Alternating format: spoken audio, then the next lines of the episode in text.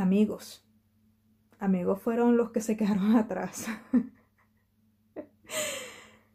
Vamos a conversar hoy, o yo les voy a conversar monólogamente, sobre algunas preguntas que hice a través de Instagram, eh, de qué creían que era la amistad y en qué etapa de la vida pensaban ustedes que se hacían verdaderos amigos.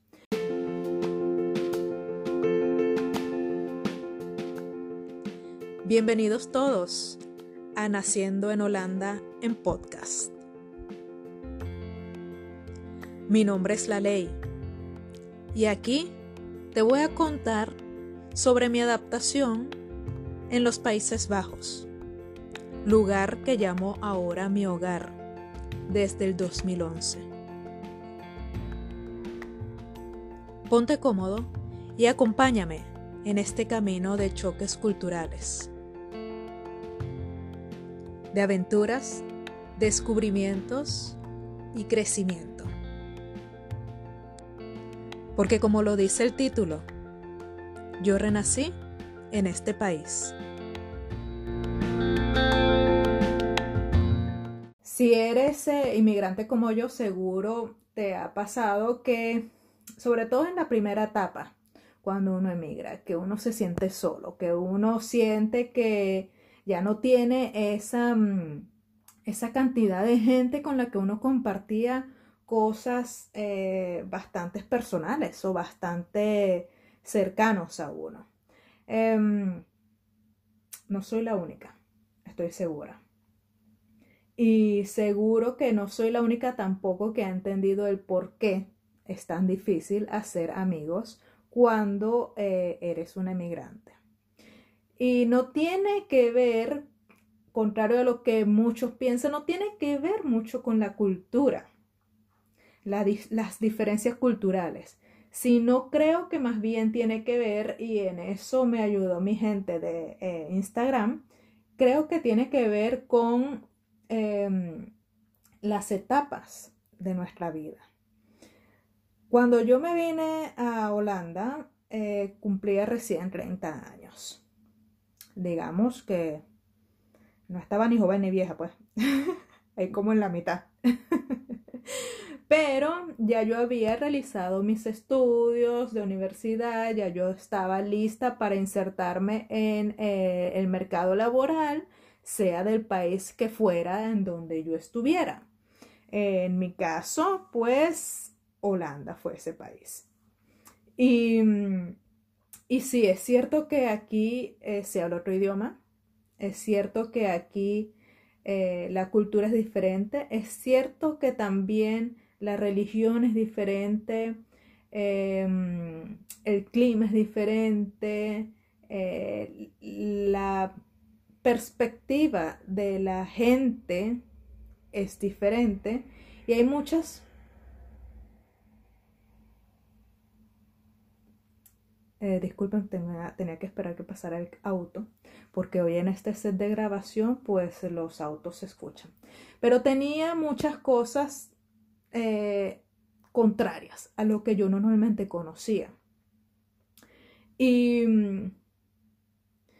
y aunque aprendí holandés, aunque mm, trabajo, aunque mm, tengo una vida social activa, aunque hago muchas actividades, pues no puedo decir que tengo amigos en este país.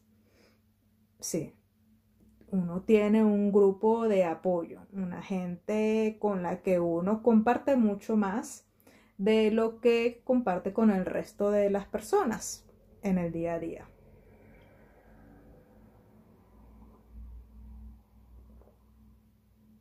Pero no son esa clase ni ese nivel de amistad con el que uno em, se formó, con el que uno hizo su vida en el país de origen. Y, eso tiene que ver más que todo, creo yo, con em, la etapa en que estés en tu vida. Yo le pregunté a mis eh, queridos Instagramigos, gracias Instagramigos, quien no me siga por allá, pues em, mi usuario es Moiley, M-W y latina ley con Y. Y les pregunté que em, en qué época de la vida, en qué momento de la vida pensaban ellos que se hacían más o mejores amigos. Y les di, les di cuatro opciones. Eh, ya de viejos, eh, la cual tuvo cero, cero eh, puntos. Quiere decir que mis Instagram amigos no son viejos, porque a lo mejor si fueran viejos hubieran dicho, no, bueno, sí, aquí después, bueno, quién sabe qué hubieran dicho. Em, luego de los 30, que fue mi caso, y por eso fue que lo eh, hice, lo puse conscientemente de esa manera luego de los 30, luego de que ya tú tienes de alguna manera una vida un poco más estable. Y eh, eso solamente una persona dijo que sí, que se hacían amigos luego de, los 30. Y mm, luego en la universidad, em, esa etapa en la que uno pasa de ser em, niño, adolescente, a ser adulto. Em, yo creo que muchos, y de hecho 11 personas dijeron que sí en esa etapa, pero la que ganó con 20 votos fue em, en la época del colegio. Y esto es curioso y una Instagram amiga también me lo compartió a través de los, de los mensajes em, directos eh, me dijo que, que, bueno, que esto se debía más que todo a, al momento por el que estamos pasando en, ese, en, en esa etapa de la vida, eh, de la vida, sin dar final, por favor, de la vida. Em, y, y, cuál ¿Y por qué es en el colegio que uno hace más o mejores amigos? Porque es el momento en que uno es más ingenuo. Y esto que no se entienda de mala manera, sino uno necesita un poco de esa ingenuidad para poder eh, entregar sin recibir nada a cambio o inclusive recibir sin tener que entregar nada a cambio. O sea, no hay una expectativa o las expectativas son prácticamente nulas en esta etapa en cuando uno está chiquito, pues. Y ese es el momento en que uno, bueno, tiene más amiguitos y eh, yo no tengo amigos de colegio. sí, sí, del colegio. Eh, son muy buenas amigas. Eh, amigos hombres no. son muy buenas amigas. Tenemos muy poco contacto, pero yo creo que de todas mis amistades, creo que esas son precisamente las que las que yo puedo decir em, están aunque no estén. ¿Sabes? Aunque hayamos, cada quien hizo su propio rumbo, su propio camino, eh, estamos sin que estemos, ¿me entiendes? A diferencia de cuando ya somos adultos, y es la mayoría de los casos eh, de los emigrantes, a excepción que te hayan llevado de niño pues a otro país. Eh, perdón, mi tablet se cayó. Em, cuando uno ya es mayor y te puedes dar cuenta un poco eh, también en, cuanto a relaciones eh, amorosas, ¿no? Cuando uno busca una relación amorosa ya después de haber tenido un par o haber tenido una larga, y estás en una etapa de 40, 50 años, es mucho más difícil conseguir una pareja porque nuestras expectativas son mucho más grandes, porque esperamos mucho más y exigimos también mucho más de la otra persona. Y yo creo que eso pasa con la amistad también una vez que uno pues ya es adulto y ya tienes tus mañas y tienes tus costumbres y tu cosa y tu bueno, tú sabes cómo, cómo tú quieres tu cosa, pues. Em, y, eso lo hace más difícil. Imagínate eso em, junto a que estás en un nuevo país, junto a que hablas, tienes que hablar otro idioma, entender eh, el humor en ese idioma, entender la, cómo se expresan los sentimientos en ese idioma. Imagínate estar en otra cultura y tienes que entender por qué eh, la familia no están unida, por ejemplo, como uno estaba acostumbrado. Tienes que entender por qué los amigos, eso me pasa mucho aquí en, el pueblo del marido. Eh, eh, marido mío, eh, mi querido Pablo, él nació, creció y estoy segura que morirá también en esta ciudad. Eso quiere decir que eh, su escuela la pasó aquí, sus em, estudios universitarios también los pasó aquí y todo, todo, todo ha sido aquí. Y, y es impresionante ver cómo él no tiene un, un, acercamiento con la gente con la que creció desde chiquito, con la gente que vivió de toda la vida, o sea, eh, o sea, esto es un pueblo, no es una ciudad. Es un pueblo en donde vive un pequeño grupo de personas. Para ellos puede ser muchísimas personas. Para mí, que vengo de una ciudad grande, son 300 personas, dos gatos, una gallina, tres vacas y dos cochinos. Pero bueno, imagínate em, em, verlo en la calle verlo caminando en la calle y de repente hace como un serio. Ah, hola. Y uno así como que, ay, ¿quién era? No, él estudió conmigo en, el eh, colegio. o sea, no puede ser un poquito más expulsivo. Es así como que si te lo presentaron ayer. Estudiaste con esa persona. ¿Cómo es posible que tú no puedas o no te sientas relacionado a él? Eh, o sea, un poquito más de efusividad. Pero eso es un cambio cultural, eso para ellos es normal eso, para ellos a lo mejor eh, los conceptos de amistad tienen otro, otro valor eh, y no el que le damos nosotros. También está el tema de qué entendemos nosotros como amistad y qué, qué es lo que esperamos nosotros como amistad del otro. Y al contrario, em, a mí me pasa algo y estuve haciendo una, una encuesta por Instagram sobre esto de la amistad eh, y luego hice un, ¿cómo se llama esto? Un, lo que suponen de mí, que está muy famoso por aquí por YouTube. Em, y una de las cosas que decían que suponían sobre mí, y tiene que ver con lo de la encuesta, es que yo era una buena amiga. Y esa era una, de las preguntas que yo hacía en, eh, en la encuesta, es si tú te consideras una buena amiga o, tienes materia para ser una buena amiga o amigo. Porque si me estás escuchando, amigo, que sepas que aquí no discriminamos en cuanto a sexos. pero, pero bueno, esa era una de las preguntas. Y me preguntaron a mí, suponía de que yo era una buena amiga. Y yo considero que yo tengo materia para ser buena amiga. Yo considero que yo soy una buena amiga.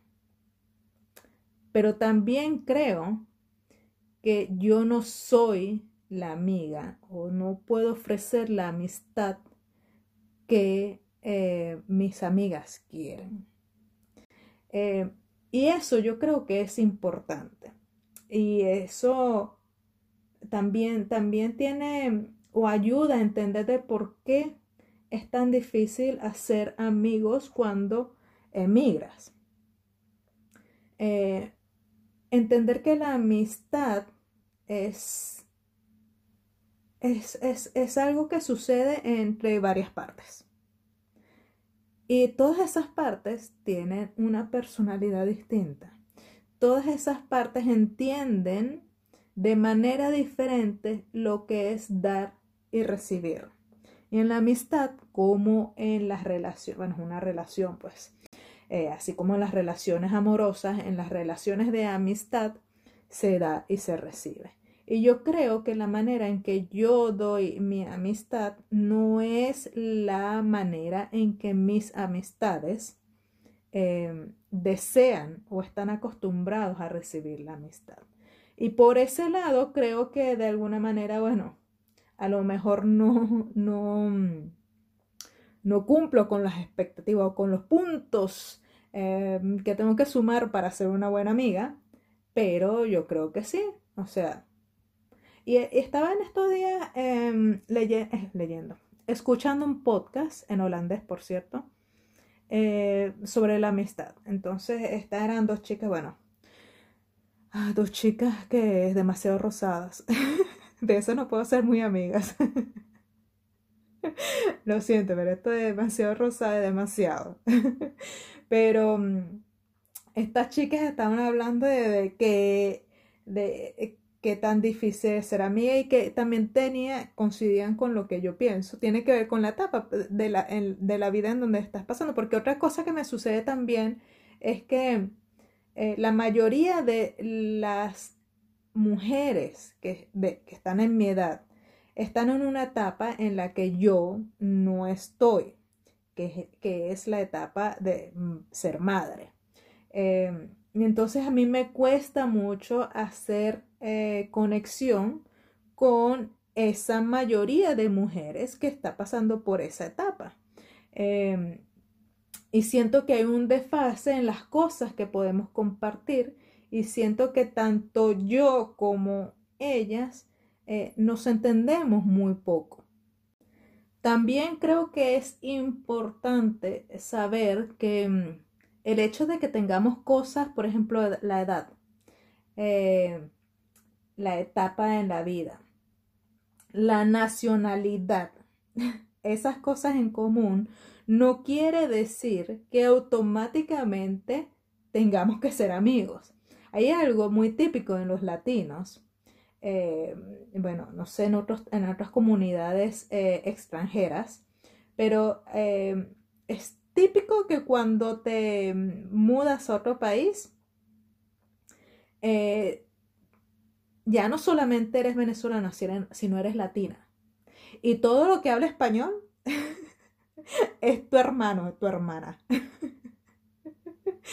y, y tú te preguntas, oye, porque solamente hablamos español y entendemos nuestra cultura, ¿quiere decir que automáticamente somos amigos? Y creo que no. y, creo que hay muchísimos ejemplos de eso, ¿no? en que no nos dé vergüenza admitir que no es que uno no quiere estar eh, con la comunidad latina, sino es que no todo el mundo latino puede o tiene materia para ser tu amigo. Así que me gustaría cerrar este tópico de hoy diciendo que, uno, no nos sintamos cuando Em, no nos llaman amigos. Porque es muy difícil ya a cierta edad que uno forje un, em, una relación tan estrecha. También es bueno entender que no todos entendemos o tenemos el mismo concepto de lo que es dar y recibir. A veces esperamos recibir ciertas cosas o, amistad porque nosotros la dimos, pero una cosa no tiene que ver con la otra. Y, también somos adultos. Si, si tú esperas recibir algo, quizás es bueno que tú se lo indiques a esa persona más claramente que esperar a que todas las señales que le estás lanzando sean entendidas en cualquier momento. ah, y no olvidemos em, las amistades virtuales, porque se ha agregado esta parte de la virtualidad, ¿ah? de a través de las redes sociales, gente con la que haces comunidad y que no te conoces eh, físicamente, pero comparten lo suficiente como para tener una, un tipo de amistad virtual. Y a mí la vida virtual me ha traído muchas ventajas. O muchas, muchas cosas. bueno, me ha traído eh, el marido, pues. Y si no hubiera conocido al marido, no estuviera hoy en día en este país. Em, así que yo aplaudo la vida virtual porque eh, así como puede ser bastante peligrosa o bastante doble filo, también eh, si, si, usas un poco de esa ingenuidad que todavía nos queda eh, de, de, nuestra niñez, puedes sacar buenas cosas. Y yo creo que las redes sociales, el blog de Naciendo en Holanda, porque para el que está escuchando por aquí, em, yo empecé Naciendo en Holanda como un blog y escribía y montaba mis fotografías ahí y mm, creció una comunidad eh, que se sentía identificada con las cosas con que, yo vivía eh, en mi proceso de adaptación de, este país. Em, y yo cerré luego el blog, eh, pero seguí usando las redes sociales.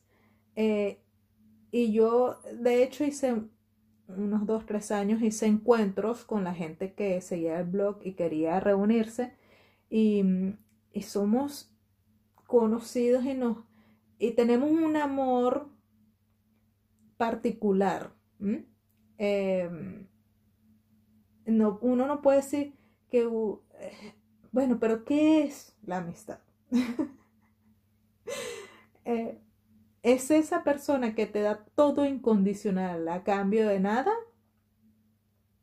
¿O es simplemente esa buena conexión que hay? Gracias a mis amigos eh, en las redes sociales, los que no conozco y los que he conocido, tenido la oportunidad de ver, eh, gracias, de verdad.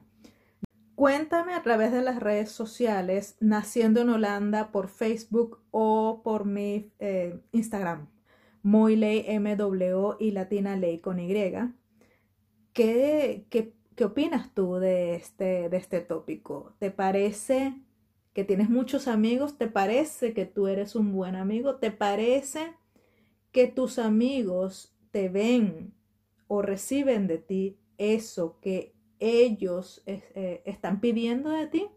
¿Será que cuando emigramos es más difícil hacer amigos?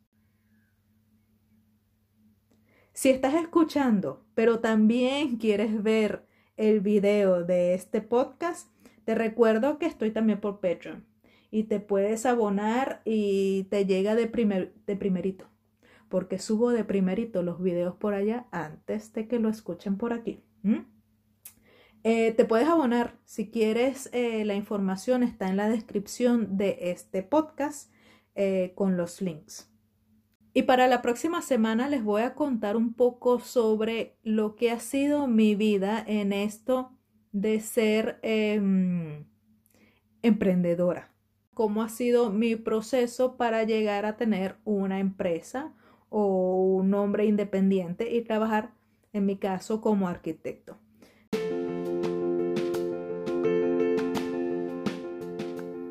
Que tengan una buena semana y nos estamos viendo em, dentro de siete días. Bye bye.